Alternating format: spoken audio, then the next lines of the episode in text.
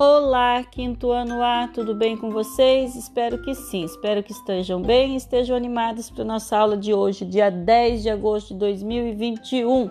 E daqui uns dias nós nos encontraremos, né? Aqueles que responderam a pesquisa e marcaram sim, né? Logo, logo nós estaremos juntos aí fazendo as atividades, tá bom? Então, para hoje nós teremos língua portuguesa e educação física. Tudo bem? Língua portuguesa, nós temos uma atividade no livro Aprender Juntos de Língua Portuguesa. Vocês farão a leitura silenciosa de um trecho do livro, tá lá na página 42, então vocês vão ler esse trechinho aqui, bem curtinho, que também vai falar sobre feira.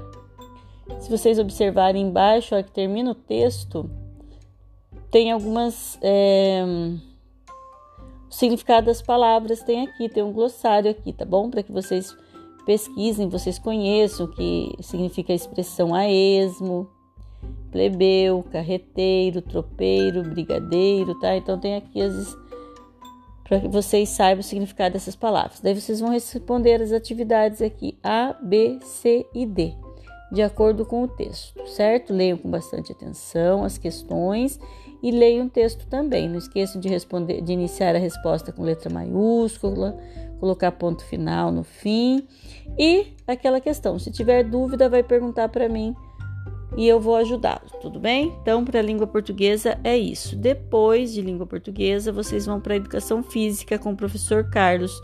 Hoje vocês vão estudar atletismo. Vocês vão saber um pouquinho sobre a história geral exemplos de algumas modalidades e a escolha de uma modalidade, tá bom, gente? Falei demais, né? Educação física não precisava, mas para hoje é só língua portuguesa e educação física. E se precisarem, estou à disposição aí nessas quatro questõezinhas para ajudá-los. Um abraço, fiquem com Deus, uma boa aula.